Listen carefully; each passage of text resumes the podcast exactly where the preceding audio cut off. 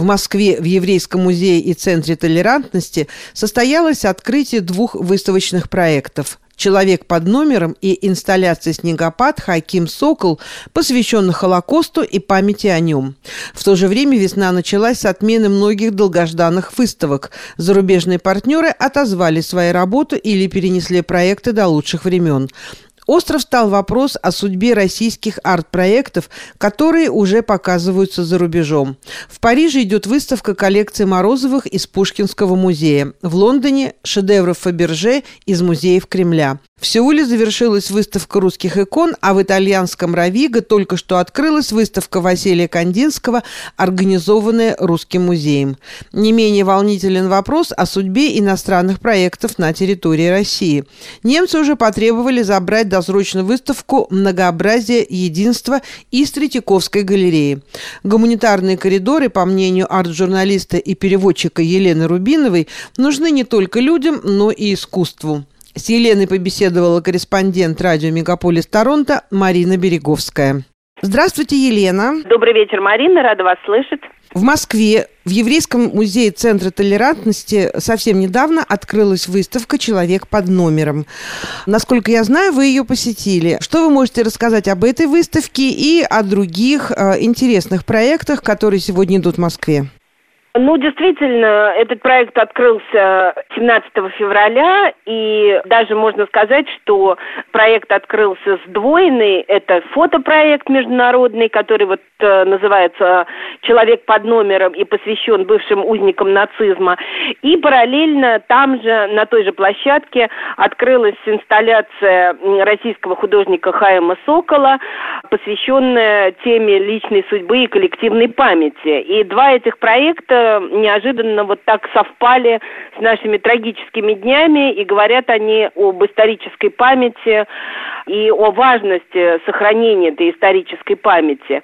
А сам фотопроект э, действительно очень интересный, и причина, почему я так хорошо как бы знаю этот материал, потому что год назад, э, когда выставка должна была приехать, но была отложена из-за пандемии, э, я перевела целый каталог, рассказывающий о судьбах этих людей, людей, чьи фотопортреты мы сегодня видим на выставке. Проект на самом деле масштабный, он уже объехал несколько стран, и он посвящен людям, пережившим Холокост, э, записаны их воспоминания, и в проекте приняли более 300 фотографов из 30 стран. И вот эти очень пожилые люди все рассказывали о своей трагической судьбе когда-то и о том, как они, соответственно, помнят э, то время. Среди героев проекта, кстати, очень э, есть известные персонажи. Э, например, всемирно известный кинорежиссер Клод Лелюш был узником одного из фашистских лагерей. Ему тогда было 12 или 11 лет. Это и норвежский фотограф Мона Левин, и виолончелистка Анита Валь, Альфиш, когда-то игравшая в женском оркестре Освенцима. В общем, судьбы этих людей не могут не потрясать воображение. 60 портретов приехали в Москву, и это было очень э, такое трогательное открытие.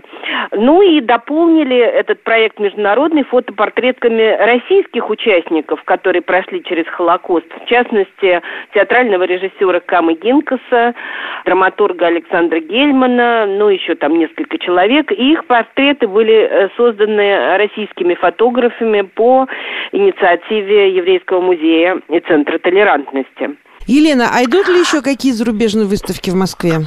Да, вы знаете, это было даже просто поразительно, потому что, несмотря на все трудности и обстоятельства, вот 1 марта я лично брала интервью у французского художника, пожилой французский художник э, Ален Бонфуа. Его выставка была задумана тоже давно, и она была приурочена к 8 марта, и называется она «Полет красоты. Париж-Москва». И, как ни поразительно, сам художник был на этом открытии рассказывал о, так сказать, своем восприятии, своем жизненном пути Выставка для него юбилейная, она проходит не в музее, а в частной галерее. И она, конечно, салонная, но все равно была приурочена к 8 марта, и потом вот художник э, улетел буквально на последнем самолете Air France, который улетал, и мы как бы завершили свое интервью, что красота спасет мир, э, и он только покивал головой и сказал, что уповать нам нужно только на женскую красоту.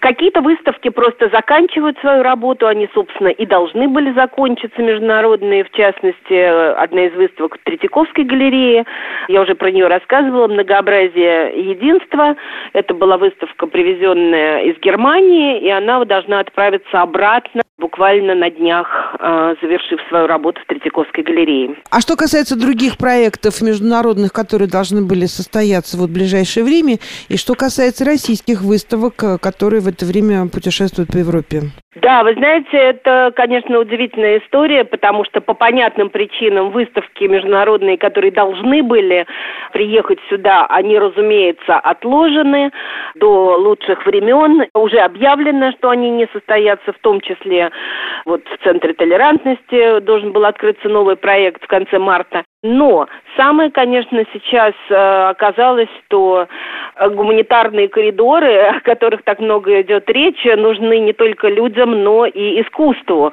В том числе тем выставкам, которые поедут обратно в Германию, например, и те, которые сейчас идут в разных странах. И я знаю, что ведутся согласования на самом высшем уровне о том, чтобы обеспечить э, государственные гарантии о возврате этих выставок. В том числе, например, э, в Лондоне сейчас находится выставка Фаберже из Кремля, Выставка огромная из э, музея Пушкина, из коллекции Морозовых находится в Париже. И э, буквально вот идут согласования о том, как обеспечить транспортировку согласно контрактам. Это все очень серьезно. Э, но с какими-то странами попроще. Например, в Южной Корее была очень успешная выставка русских икон. И вот с Востока как-то это попроще. Нас тоже скоро возвращается в Москву.